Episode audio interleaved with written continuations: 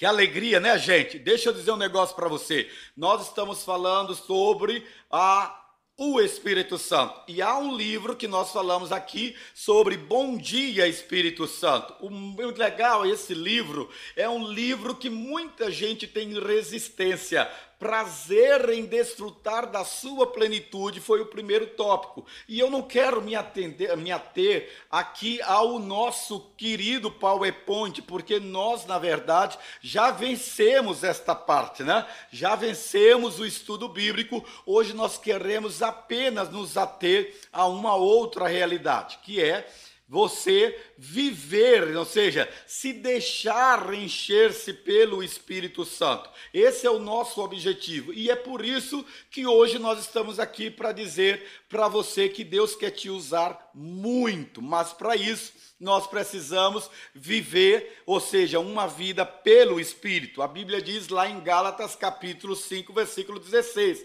Vivam pelo Espírito, de modo nenhum satisfarão os desejos da sua carne. Falamos então sobre que Deus quer encher a minha vida, Deus quer encher a sua vida do seu Espírito. Deus não quer só nos selar com o Espírito. É aí que as pessoas se confundem.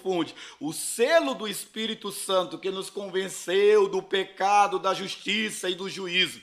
Esse selo do Espírito Santo, ele mostra que é o penhor, né? O penhor que a Bíblia fala lá em Efésios. Agora, quando nós lemos o texto bíblico, eu vou passar, que eu quero falar algo para você. O que é encher-se do Espírito Santo? Lembrando-se do nosso estudo, nós falamos que encher-se do Espírito Santo é render-se a Cristo em todas as áreas da sua vida. Falamos também que isso é ter o carisma, é ter caráter transformado pelo Espírito Santo, como foi o caso de Estevão, que estava cheio do Espírito Santo.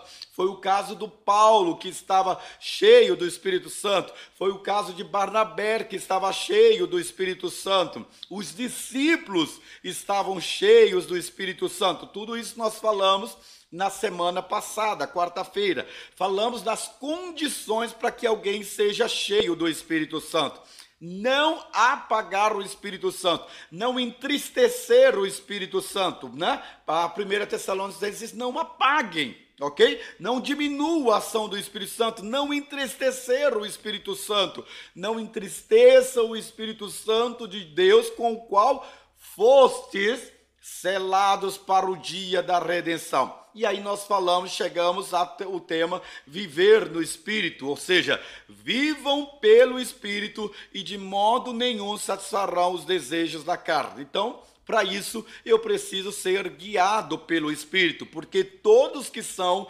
guiados pelo Espírito de Deus são filhos de Deus, tá bom? Agora, a polêmica nossa foi orar no Espírito. Pastor, o que é que orar no Espírito? Judas, no capítulo 1, que é só um capítulo mesmo, versículo 20, ele diz: orando no Espírito Santo. E aqui que eu quero me ater com você nessa noite, tá bom? O que eu quero é trazer para você, tá vendo, Lombardo? Como eu aprendi, tirei a tela e entrei aí. Olha, olha, Lombardo, tá bom? Gente, orar no Espírito. O que, que significa orar no Espírito? Lombardo, eu vou precisar da sua ajuda, porque eu vou citar o texto você, ah, você não pode colocar no chat, né, que foi bloqueado, não foi para bate-papo, você pode? Não, você não pode. Ok, eu vou citar e, vou, e não está na tela algumas passagens bíblicas para você. Você agora vai ter uma escola bíblica no ar, igual a época do pastor Davi Gomes, lá na Igreja Batista Esperança, no Rio de Janeiro. Orar no Espírito. O que, que é orar no Espírito? É orar sob a orientação, orar sob a autoridade e o poder do Espírito Santo de Deus. Então, queridos, quando a Bíblia diz que nós devemos orar no Espírito, ele quer dizer que todas as nossas orações nós devemos ser completamente, mas completamente dependentes, está vendo? Dependentes do Espírito, que as nossas orações, elas precisam estar alinhadas com a presença daquele que é o consolador, o selo de Deus, aquele que Jesus disse: "Eu quando subir, enviarei a vocês o Espírito Santo, e ele vos fará lembrar todas as coisas que eu vos tenho ensinado. Então, é somente pelo poder do Espírito Santo. Olhe bem, seja forte, seja forte. Pastor, eu tenho o Espírito Santo. Glória a Deus. Lógico que você tem. Ele te convenceu do pecado, da justiça e do juízo. E você confessou Cristo como Senhor e Salvador. Então você foi selado pelo Espírito. Aleluia! Agora, ele está dizendo que não é só isso, ele está dizendo que é somente pelo poder, tá? Falaram com o pastor Cleves sobre isso. Uma coisa é eu ter o Espírito Santo e uma coisa é eu viver o poder do Espírito Santo. Então, eu sou um crente em Cristo Jesus, selado pelo Espírito Santo. Amém! Eu sou um crente que vivo a imersão do poder do Espírito Santo. Então, é somente pelo poder do Espírito Santo que as nossas orações se tornam eficazes diante de Deus. Muitos textos bíblicos, queridos e amados, eles recomendam de forma direta ou de forma indireta a oração no Espírito. Vou falar oração no Espírito. E aqui nós podemos citar alguns textos. Se você abrir agora na sua Bíblia, abre aí na sua Bíblia, o Lombardi não tem como projetar porque foi fechado o chat, tá bom? Para vocês não se distraírem. Mas na Epístola de Efésios, capítulo 6, versículo 18, vou repetir. Bem câmara lenta. Efésios capítulo 6, versículo 18. Seja forte. O texto sagrado diz: ah, Lombardi, foi e colocou Lombardi. Aí, ó, Efé, aí ele pode colocar na tela, olha que bacana. Efésios capítulo 6, versículo 18. Orem no Espírito, com E maiúsculo, não é o meu Espírito, é o Espírito Santo de Deus. Orem no Espírito em todas as ocasiões. Orem no poder do Espírito, é isso que ele está dizendo. Em todas as ocasiões, com toda oração e súplica, tendo isso em mente, estejam atentos e perseverem na oração por todos os santos. Queridos, o texto de Paulo ele está dizendo aqui, ó, encorajamento. Ele está encorajando eu e você, intercessor, servo do Deus vivo, templo do Espírito Santo, a prática cristã de orar no Espírito. E é por isso que nós estamos aqui. Quando nós colocamos o texto de Judas capítulo 1, versículo 20, Judas capítulo 1 e 20, Judas, enquanto escritor bíblico, inspirado pelo Espírito Santo, ele recomenda muito claramente que os cristãos orem no Espírito. Ele escreve assim: Mas vós, amados, edificando-vos a vós mesmos, edifique-se, porém, amados, na santíssima fé que vocês têm, orando no Espírito. Tá vendo? Orando no Espírito. Agora, seja forte. Porque outras versões, eu vou colocar uma versão, Lombardi, mas pode deixar essa versão aí para eles entenderem melhor. Judas 1:20. Ele diz assim: "Mas vós, amados, edificando-vos a vós mesmos sobre a vossa santíssima fé, orando no espírito, Conservai-vos a vós mesmos no amor de Deus, esperando misericórdia de nosso Senhor Jesus para a vida eterna. Mas para isso ele está dizendo, a santíssima fé que vocês têm orado no Espírito. Ah, me pergunte, se você está me perguntando, se você quer, pode tirar a lombar. Se você quer me fazer uma pergunta, manda aí pelo WhatsApp no 63 3322 9306. Falar porque nós devemos orar no Espírito, pastor. Falar da importância, queridos, de orar no Espírito é falar da importância da comunhão entre o crente e Deus. Ok? Orar no Espírito é algo que faz parte da vivência daquele que tem um relacionamento pessoal, intransferível com o papai, com Deus não quer dizer que o cara que é crente, que está na igreja, não é que ele tem um relacionamento com a igreja. Ele pode ser crente, trabalhar na igreja, estar envolvido na igreja, mas ele não tem um relacionamento ao ponto de levá-lo a viver o poder do Espírito Santo de Deus. poder nas orações, porque isso aqui é falar da importância da comunhão. Eu e o Pai somos um. O Pai trabalha até agora. E tudo que eu pedir ao Pai, eh, tudo que vocês pedirem ao Pai em meu nome, Ele vos concederá. Então aqui é dizer que orar no Espírito é falar de todas as bênçãos que envolvem esse relacionamento. Sabe, eu, eu sou pai, e às vezes meu filho pede alguma coisa e eu estou mal-humorado, eu não estou bem, né? E ele pede, eu digo não, mas depois eu olho para a cara dele e aí ele quebra meu coração, ela quebra meu coração e eu digo sim. Tá vendo? E aí a Bíblia diz: se vós, que sois maus, um filho pedindo alguma coisa, você não dará? Como um filho pediria um pão ao pai e esse lhe dará uma serpente. Então, querido, nós nós podemos aqui pensar em muitas condições, mas nós podemos resumir o motivo pelo qual devemos orar no espírito. E eu quero colocar dois pontos principais para você. Nós devemos orar no espírito porque nós não sabemos orar. Tá bom? Então devemos orar no espírito porque não devemos, não, não, não sabemos orar. Então, em primeiro lugar, nós devemos orar no espírito porque em nossas próprias forças, nossas próprias palavras, nas nossas próprias habilidades, nos nossos próprios méritos, nós não temos a capacidade de nos achegarmos diante de Deus em oração de forma adequada.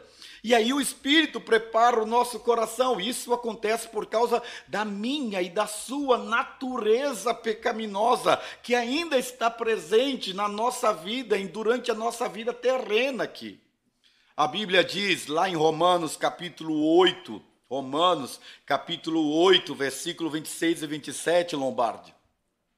A Bíblia diz assim, Romanos 8, versículo 26 e 27, né? que nós não sabemos orar como convém. Mas olha o que diz o texto. Mas o Espírito intercede, da mesma forma, o Espírito nos ajuda em nossa fraqueza, porque não sabemos orar. Mas o próprio Espírito, aleluia, ele intercede por nós com gemidos inexprimíveis. Uma pessoa, ela pode, tá vendo? ó, intercede por nós de acordo com. E aquele que sonda os corações conhece a intenção do Espírito. Pai conhece, porque o Pai e o Espírito são um. Porque o Espírito intercede pelos santos de acordo com a vontade de Deus. Quando eu li esse texto, querido, eu fiz assim que uma pessoa ela pode se empenhar em longos períodos de oração fazer o máximo até apresentar uma oração eloquente, uma oração com palavras bem articuladas, uma palavra, uma, uma, você já viu aquela pessoa que ela ora, porque ela já está tão habituada a orar, ela está tão acostumada a orar, que aquilo funciona mecanicamente. Às vezes eu sou convidado para dar aula de história, e quando eu vou dar uma aula de história, todo mundo fica assim, ó.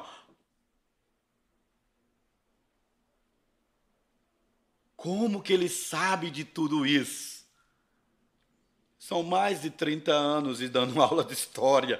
A história já está na minha mente. E na oração a gente faz assim. A gente não faz a oração com o coração, a gente não faz a oração com paixão, a gente não faz a oração na dependência do Espírito. Mas se essa oração, querido, ela, se ela não for feita na dependência do Espírito, Espírito, ela não passará de um ajuntamento de palavras vazias e sem sentido. A palavra fala sobre os fariseus, é por isso que a gente chama oração farisaica, que gostava de orar perante os homens. O texto sagrado diz que eles se orgulhavam em suas orações, mas eles não oravam no Espírito.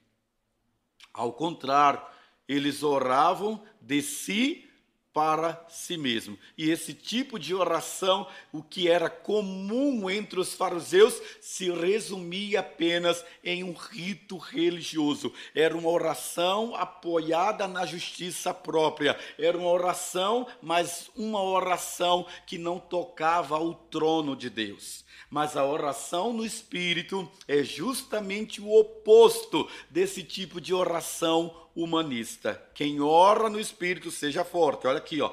Quem ora no Espírito, ele entende a sua própria limitação e ele reconhece que é o Espírito Santo quem lhe assiste em suas fraquezas. O Espírito Santo nos apresenta a pessoa de Jesus Cristo como o único mediador através do qual podemos nos achegar com confiança ao trono da graça. Aleluia. E é por isso que nós oramos ao Pai. Olha aqui, ó. Nós oramos ao Pai no nome de Jesus pelo Espírito. A Bíblia diz que é pelo Espírito de Deus, espírito de adoção, que nós podemos clamar a Deus em nossas orações, dizendo: Abba, Pai. Então, o próprio Espírito ele testifica com o nosso espírito que nós somos filhos de Deus, tá bom? Então, é esse quesito ah, que nós estaremos. E nós temos um convidado para nós conversarmos né, sobre esse assunto. Pastor, qual é o outro ponto? Nós devemos orar no Espírito, querido. Veja, eu falei para você que nós devemos orar no Espírito porque nós não sabemos orar. Nós não sabemos orar. Segundo, nós devemos orar no Espírito para que possamos lutar a batalha espiritual. A vida é uma batalha. Você pode ser crente, você pode orar, você pode trabalhar na igreja, mas orar no Espírito não é para crente, é para quem tem relacionamento com Deus. Isso mesmo. Orar no Espírito não é para crente, é para quem tem relacionamento com Deus. Passou, mas o crente tem relacionamento com Deus. Querido, seja forte. A Bíblia diz que até o diabo é crente. o diabo é mais crente do que eu e você, porque ele, ao ouvir o nome do Senhor, ele até estremece. Ok? Então, o Espírito Santo é uma força que habita em nós. É uma pergunta que o Rodrigo recebeu agora, tá bom? O Lombardo colocou, né, Lombardo? Então, ele assim: o Espírito Santo é uma força que habita em nós e age na terra ou é um ser como Deus e Jesus? Vou responder a primeira pergunta. Sim. O Espírito é uma pessoa, ele é uma força lá na visão da testemunha de Jeová, mas aqui, na fé cristã, o Espírito Santo é igual Pai, igual Filho, na essência, na, entendeu? Na, na eternidade, na infinitude. Ok, se é um ser, por que não cita na Bíblia um trono ao lado do Pai e de Jesus? Ah, vou te responder, porque ele tem um trono sim. Ele, o trono do Pai e o trono do Filho é exatamente o seu coração. O Pai é criador de todas as coisas. O Jesus é o Salvador e o Espírito Santo é o Consolador. O reino não foi dado ao Espírito Santo, mas ao Filho. Foi o Filho que se fez carne e habitou entre nós e vimos a sua glória cheio de graça e de verdade. O Espírito Santo de Deus, ele é o consolador, o ajudador, mas o trono é dado àquele que simplesmente ou de forma maravilhosa ele então venceu o pecado, ele venceu o inferno, ele venceu a morte, subiu ao trono e o Pai deu o trono ao Filho e não ao Espírito Santo. O que significa orar e ver duas espadas cruzadas? Eu não sei. Não vou, não sei. Essa pergunta não sei responder porque eu não encontrei esse fundamento na Bíblia, tá bom? OK? Vamos lá. Devemos orar no espírito para que possamos lutar a batalha espiritual. Em segundo lugar, é o que eu quero destacar: é através do Espírito Santo que nós podemos receber a capacitação e o revestimento espiritual necessário para vivermos a vida cristã até o dia que encontraremos o Senhor da glória. Mas recebereis poder ao descer sobre vós o Espírito Santo e ser-me-eis testemunhas tanto em Jerusalém, ok? Em Jerusalém e até os confins da terra. Mas o texto quer mostrar aqui, né? Enchei-vos do Espírito Santo, orando no Espírito Santo, porque por oração do Espírito que nós recebemos a capacitação e o revestimento espiritual para vivermos de uma vida vitoriosa. A vida cristã neste mundo deve ser uma vida de oração, querido. Vou repetir. A vida cristã neste mundo deve ser uma vida de oração. Por isso, nós precisamos viver na dependência total do Espírito Santo. Falar sobre a realidade da batalha espiritual, querido, que todo crente enfrenta neste mundo. Ok? É uma necessidade, é uma necessidade. Por quê? Porque o apóstolo Paulo ele destaca que nesta batalha espiritual, a oração no espírito como o meio fundamental para que nos revistamos de toda a armadura de Deus. Então, é orar pelo Espírito que podemos orar em todo o tempo, vigiar em toda perseverança e interceder por todos os santos. Veja o que é que diz Efésios capítulo 6, versículo 18. Efésios, capítulo 6, versículo 18. A minha versão, Lombardo está colocando aí para você. Olha lá, Efésios, capítulo 6, versículo 18: orando no Espírito em todas as ocasiões, com toda oração e súplica, tendo isso em mente, estejam atentos e perseverem em oração por todos os santos. Nós estamos falando de questões que estão na Bíblia e não a sua experiência pessoal. Olhe para mim, se você tiver uma experiência espiritual, mas esta não passar pelo crivo da Bíblia, tenha isso por anátema. É a Bíblia que define para nós e em nós o discernimento. Pastor, então, por que orar no Espírito não significa, por exemplo, orar e ver duas espadas cruzadas? Não há isso na Bíblia. Não há isso. Ninguém não há fundamento para orar no Espírito e ver duas espadas cruzadas. A única, a único texto bíblico que diz é que a, a, a, Sagrada Escritura, que a palavra do Senhor é como espada de dois gumes, mas não diz que orar no Espírito eu vou ver duas espadas, porque eu não estou no movimento das cruzadas. Tá bom? Então, olha, querido, orar no Espírito não significa simplesmente orar sem pronunciar palavras. Não, está errado. Orar no espírito, no espírito não significa orar sem pronunciar, pronunciar palavras. Tem gente que pensa que orar no espírito é simplesmente orar em pensamento. Né? Orar no espírito é orar em pensamento sem pronunciar as palavras. Obviamente, todos os crentes deve orar em pensamentos. Glória a Deus por isso. Até mesmo porque orar em pensamentos é algo muito íntimo que não dá acessibilidade aos espíritos. Mas nem sempre durante o dia nós temos a oportunidade de nos dirigirmos a Deus em oração, né? Com palavras e em alta voz. Então eu posso estar trabalhando e estar em espírito, orando, Senhor. Mas orar no espírito não significa orar sem palavras ou orar em pensamento. Porém, olha aqui, porém, orar no espírito também não é sinônimo de orar, né? Como que você estivesse em transe. Então, orar no espírito não é sinônimo de orar silenciosamente, mas também não orar em êxtase. Não é nada disso. Mas é sim ser guiado pelo Espírito em nossas orações. O Espírito nos conduz. A pergunta no chat é: qual a diferença entre orar no Espírito e orar em Espírito? É exatamente isso que nós vamos parar aqui para ver, tá bom? Então, o que é orar em Espírito e orar pelo Espírito? Eu tenho uma opinião e eu quero discutir essa opinião com um homem de Deus que eu considero alguém que tem vivido uma oração na dimensão do Espírito.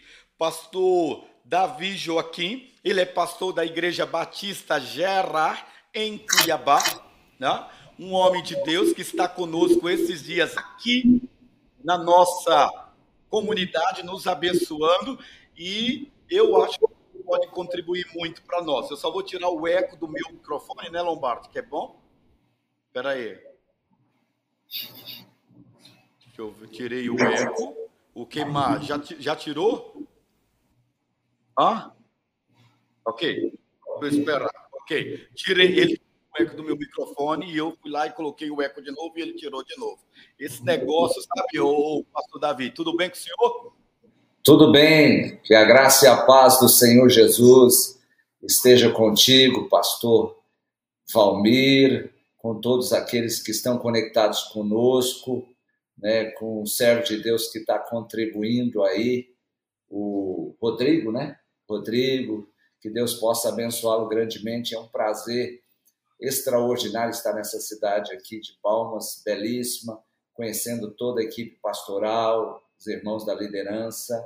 E é, para mim, muita satisfação participar desse momento aqui que fala das coisas espirituais, nesse, nessa promoção de uma rede de intercessão, porque nós precisamos compreender que nós só podemos cumprir o desígnio divino debaixo da oração e da intervenção dos céus. Amém, amém. Pastor, eu até respondi aqui, pastor Davi, aliás, é uma alegria imensa tê-lo aqui, estamos sendo muito abençoados pelo seu ministério, pela sua vida.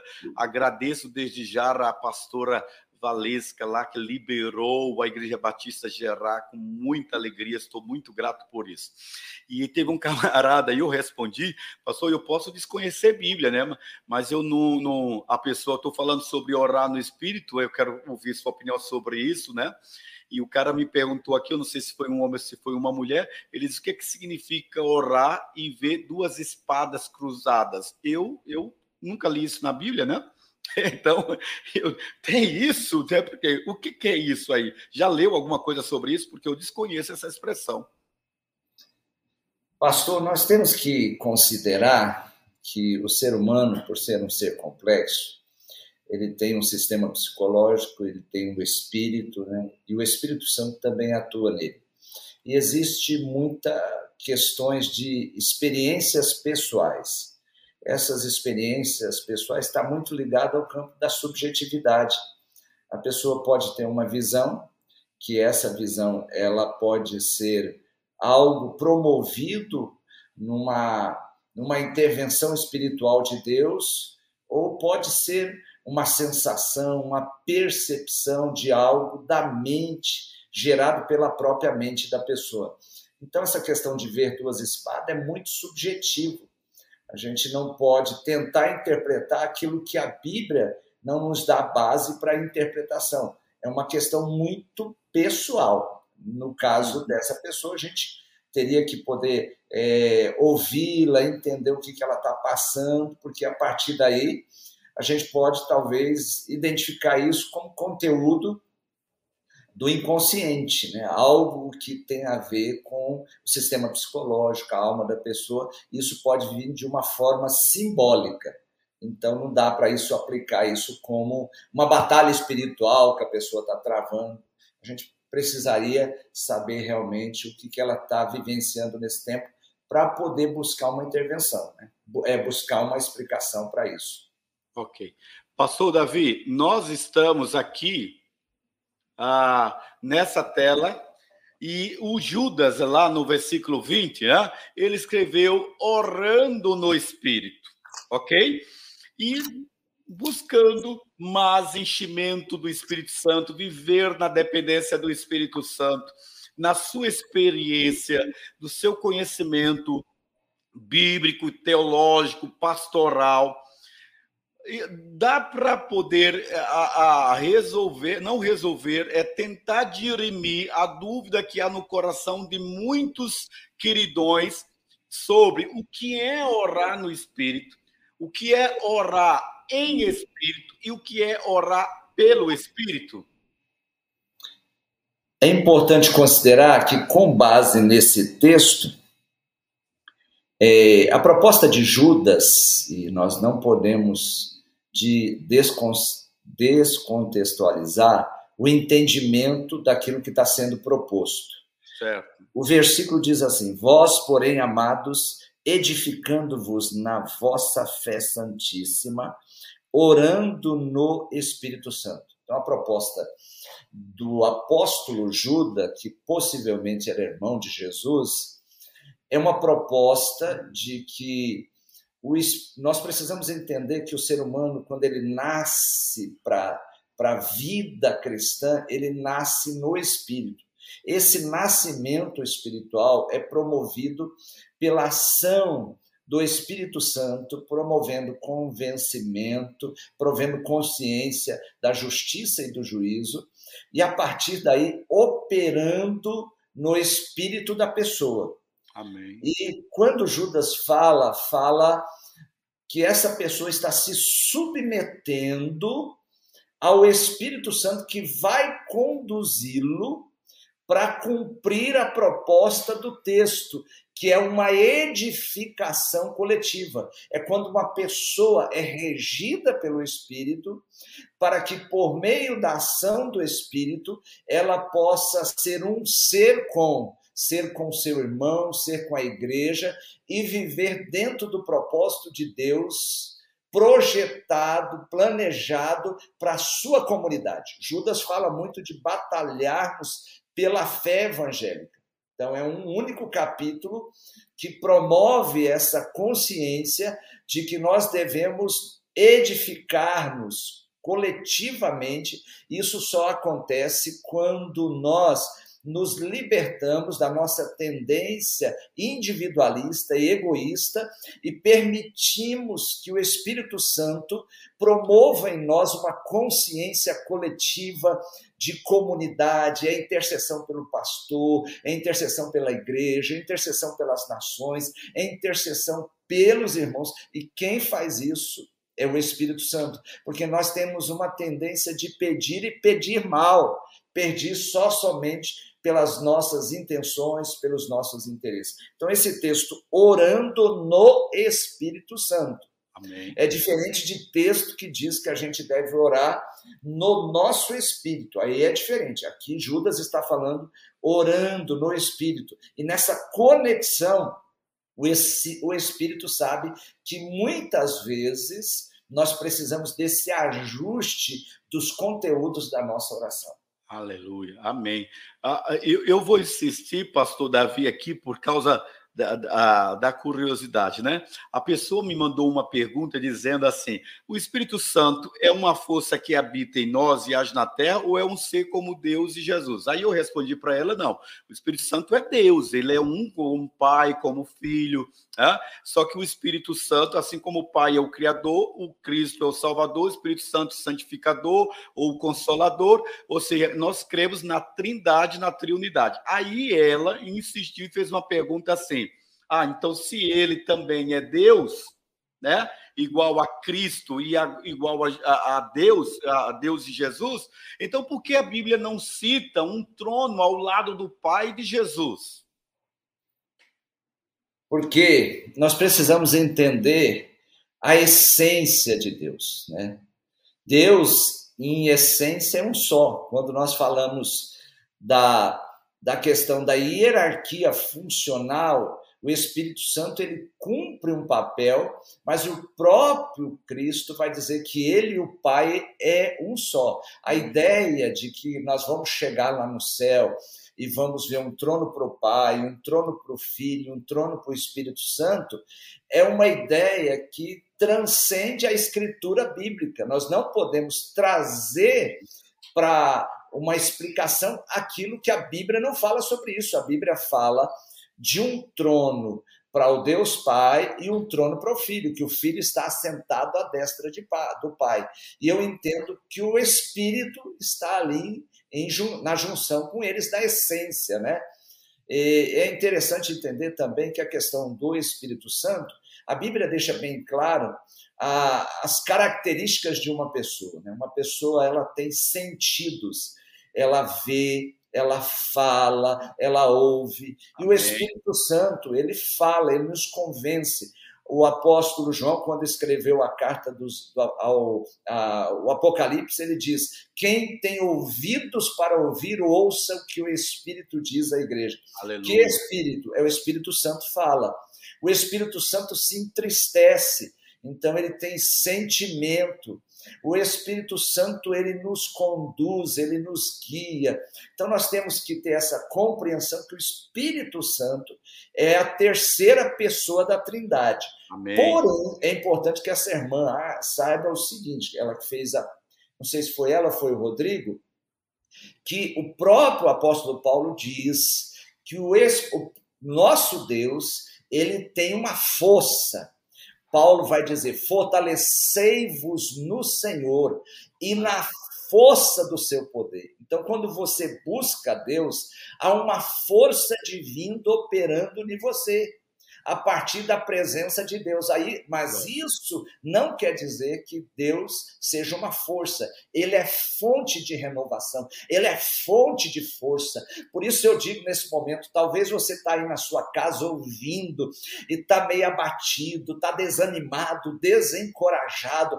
Por mais que o homem interior se corrompa, o homem interior se renova, o exterior Aleluia. às vezes a fragilidade devido à nossa temporalidade, mas quando Deus e o Espírito de Deus, que é uma pessoa e habita em nós, ele te renova, então ele te visita neste momento aí na sua casa, com a força que há no poder dele, a partir da pessoa que habita dele que habita em você, que fala contigo. Então, enquanto eu falo, eu profetizo que Deus abra os seus sentidos espirituais para que comunique a sua alma e atinja o teu espírito, renove a sua disposição de viver na força e no poder de Deus para a glória de Deus. Aleluia. Amém. Graças a Deus. Amém. Pastor Davi, qual é o momento, o momento em que um servo de Deus ele recebe o Espírito Santo e qual é o momento que ele é cheio do Espírito Santo? Ou uma coisa não subtrai a outra? Com o momento que ele recebe e o momento que ele é cheio do Espírito Santo. Se dá simultaneamente, uma subtrai a outra ou uma vem depois da outra? É, é excelente essa pergunta. É, é, isso é, é claro que isso está na palavra de Deus. Quando o Espírito Santo, por meio da fé, e a fé vem pelo ouvir, da pregação na palavra, nos convence do pecado, da justiça e do juízo, e nós quedamos diante da verdade de Deus por meio do arrependimento, da confissão do pecado, da tristeza por saber que somos pecadores, e nos lançamos aos pés de Jesus abrindo nosso coração para receber Jesus, entregar todo o nosso ser para o Senhor, nós somos batizados no Espírito Santo. Nós imergimos no Espírito Santo e a partir dali, Deus começa a nos redimir e nos reconstituir. Passamos a fazer parte de uma nova criação. Deus está recriando o um mundo, e, e quando eu digo mundo, pessoas, a partir da presença do Espírito Santo. Então, nós temos uma data de nascimento. E nessa data de nascimento espiritual, o Espírito Santo promove em nós uma trajetória de crescimento e desenvolvimento espiritual. E nós podemos buscar ser cheio do Espírito. Para isso, nós vamos ter que pagar um preço, isso não é automático. Eu recebo o Espírito Santo, sou batizado no Espírito Santo como um dom, o Espírito Santo passa a viver em mim, habitar em mim, e eu vou buscando as coisas do Espírito, as coisas do alto, as coisas de Deus. Não tem como eu ser cheio de Deus, viver a plenitude de Deus, se eu não fazer uma escolha, se eu não tiver disciplinas espirituais. E quanto mais o Espírito vai operando, Deus vai mudando, vai modelando, vai transformando. Ele transforma aquela pessoa que era desonesta, que era corrupta, que era mentirosa, que era regida pela injustiça, pelo egoísmo, pela traição, pela mentira, pelo roubo. Ele vai modelando essa pessoa e aí vai gerando fruto do Espírito, que é a essência do cristão. E esse espírito que habita na pessoa pode conceder a ela dons. O apóstolo Paulo ele orienta: buscai com zelo os melhores dons. Mas se você tem uma vida fria, fria, é aquela pessoa que vai para a igreja e se alimenta tão somente do sermão do pastor. Você é aquela pessoa que não lê a Bíblia, não se alimenta das coisas do alto. Você não vai experimentar essa plenitude. E se Sim. você não experimenta essa plenitude, os seus sentidos espirituais que nós chamamos de intuição espiritual, não vão estar ligadas com o Espírito Santo. Aí você não vai ouvir Deus falar. Quem vai reger você é a sua capacidade intelectual, é o seu conhecimento a partir daquilo que você entende acerca do que é bom para você. Então, ser cheio do Espírito tem que pagar um preço. A Bíblia diz que quando Jesus foi batizado, ele foi para onde? Ele foi jejuar, ele foi orar, ele foi buscar Deus, ele foi conduzido pelo deserto para o deserto. É. E quando veio a tentação, veio a sugestão, ele estava ali cheio do Espírito. E eu digo para você nesta noite, talvez você está aí, está vazio, aí vem o desânimo, vem a frieza, você entra na igreja, parece, peraí, essa igreja está fria, o louvor não me tocou, a palavra do pastor não me alcançou, está faltando pagar preço, separar tempo para Deus, colocar Deus como prioridade. E eu digo uma coisa, eu vim de Cuiabá aqui nessa cidade, para entregar o recado de Deus para a sua vida. Se Deus preservou você em meio a essa pandemia, essa ceifa, essa colheita, essa vassoura que Ele está passando na terra, não é para você ser um crente gelado, não é para você continuar com esse padrão de vida que não influencia ninguém a poder andar no caminho e revelar que você é modelo para essa pessoa. A pessoa precisa Amém. ver Deus em você. Nós precisamos de uma igreja onde os crentes revelem que eles estão cheios do poder do Espírito. E o que, que é isso, pastor Valmir? É como se fosse uma panela de pressão. Uma panela de pressão, quando você chega, ela começa ali com uma água fria, vai passando para morna, e de repente ela parece que vai pipocando Sabe por quê? Porque a presença do Espírito, aquela pessoa está vivendo a partir da palavra, ela está cheia do Espírito.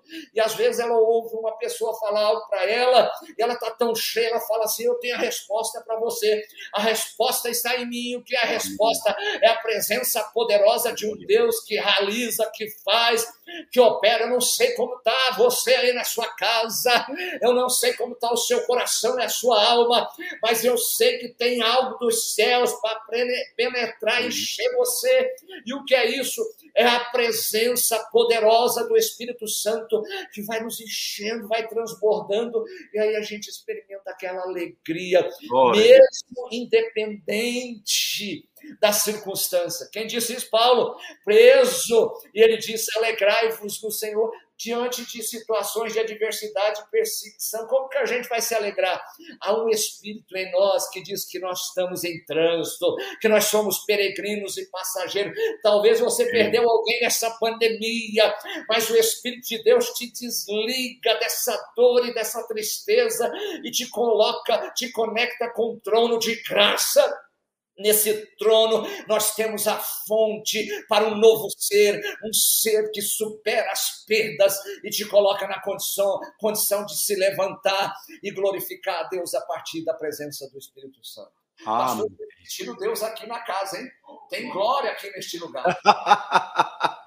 Bem, Pastor Davi, eu ainda tenho uma pergunta antes de nós encerrarmos aqui. E é em cima do que o irmão acabou de falar. É possível eu ser um crente que tem uma vida eterna, que tenho a salvação,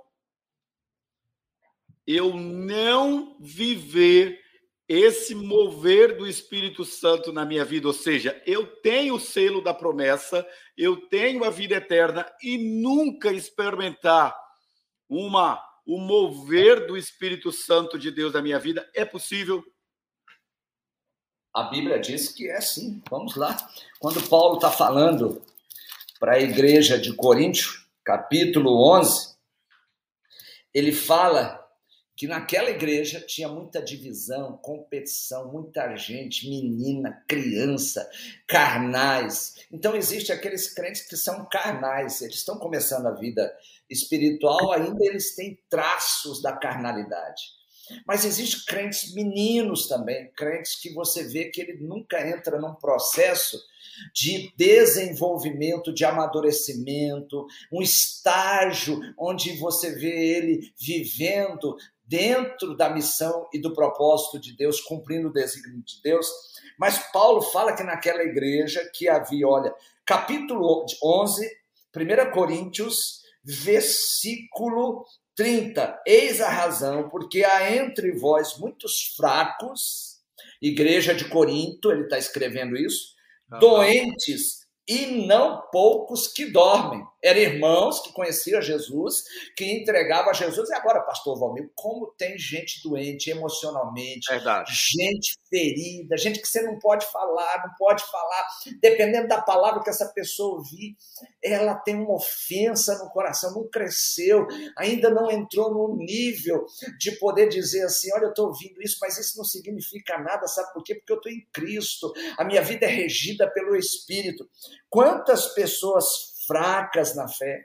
Né, os discípulos andavam com Jesus e em determinado momento Jesus diz, fala assim para ele, homens de pequena fé, quantas pessoas que vão viver aqui o mínimo dentro daquilo que Deus gostaria é, eles vivessem numa dimensão muito maior de grandeza, de fé, de experiências sobrenaturais e eles vão viver no mínimo. Por isso que cada um vai ser julgado segundo as suas obras. É vai ter um dia que vai abrir o livro lá. A gente vê na igreja que o pastor tem que ter todo cuidado para não expor ninguém. Não exponha ninguém, saiba como falar. Mas eu digo um negócio para você, meu irmão. Tem uma a Bíblia que nós lemos, diz que naquele dia vai se abrir alguns livros. Um é para ver se o seu nome está lá, é o livro da vida. Outro, Deus vai expor as obras de cada um. Não vai ter esse negócio de falar assim, como fala em muita igreja, não pode expor o irmão. O próprio Paulo fala, escrevendo a Timóteo, que ele diz assim: ó, se o líder está andando fora do padrão, se os presbíteros os presbíteros, ou seja, os líderes estão fora do padrão, tragam ele diante da igreja e faça que eles sejam corrigidos diante da igreja, para que isso se torne exemplo para os outros não fazerem também. Então, o que, que nós estamos vivendo? Uma igreja distanciada da palavra padrão nosso não é um padrão de viver na superficialidade. E às vezes, quando o irmão começa a ser mais usado, uma igreja começa a mergulhar no poder do Espírito, experimentar o sobrenatural de Deus, aqueles que estão ali somente dentro de um padrão religioso começam a julgar Jesus. Olha os religiosos da fé eles não estavam nessa dimensão de unção de Jesus. Quando Jesus curava, quando Jesus libertava, o que, que eles faziam? Eles já julgavam Jesus, eles não estavam preocupados com a transformação de vida. E Deus tem levantado nesse tempo uma igreja que vai viver intensamente o poder do Espírito. Amém. Porque Pastor Valmir, eu vou te dizer isso. A palavra de Deus diz que por se multiplicar a iniquidade, o amor de muitos esfriará. É tempo onde muito está esfriando, mas no meio desse esfriamento, no meio desse, dessa apostasia, tem uma geração de remanescente, Amém. de gente que ama a Deus, que está disposto a viver aquilo que ainda não viveu, mergulhar no Espírito, e esta igreja se bata aqui de palmas, ela é contada entre as igrejas que Deus Amém. escolheu para levantar no poder do Espírito e fazer a diferença nessa geração. Amém. Satanás está trabalhando com todo poder, com toda força.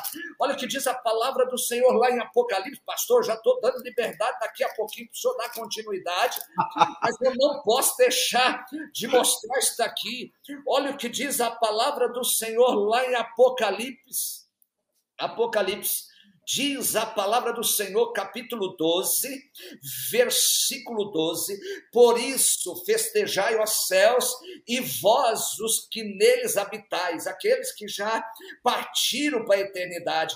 Ai da terra e do mar, pois o diabo desceu até vós, cheio de grande cólera, sabendo que pouco tempo lhe resta, sabendo que pouco tempo lhe resta, meu irmão, de geração em geração, Deus é Deus e Deus escolheu um povo para adorá-lo em espírito, em verdade. Amém leva uma vida rasa, não tem compromisso com a palavra, tem mais tempo com a internet, tem mais tempo nas suas redes sociais, é aquela pessoa que vive mendigando a palavra que vem do outro e não tem um tempo para Deus edificar a sua vida, você não vai entender os mistérios do alto. Satanás está operando nesse mundo, querendo destruir as nossas crianças, ele está alojado nos poderes instituídos desta nação, no legislativo, no executivo, no judiciário. Você não está vendo, não, meu irmão?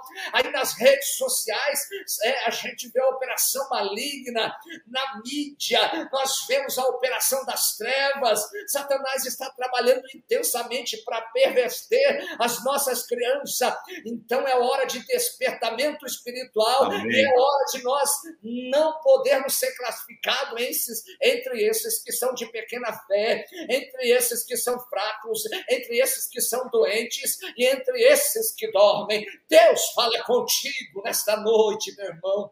Louvado seja o nome do Senhor. Aleluia, glória a Deus.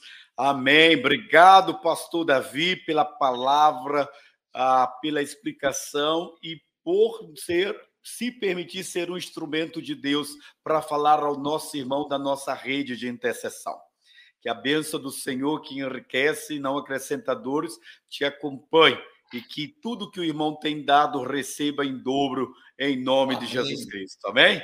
Amém, pastor Valmir, Valmir, obrigado pela oportunidade de entrar aqui nessa rede abençoada. Amém. Enquanto você fala, Deus está alcançando alguns aí que Eita, estão nos assistindo. Aleluia. Deus visita o Rodrigo lá, lá, lá na Argentina. Enquanto nós vínhamos para cá, eu estava com o pastor Joelso e Deus vai fortalecer as emoções do Rodrigo lá na Argentina.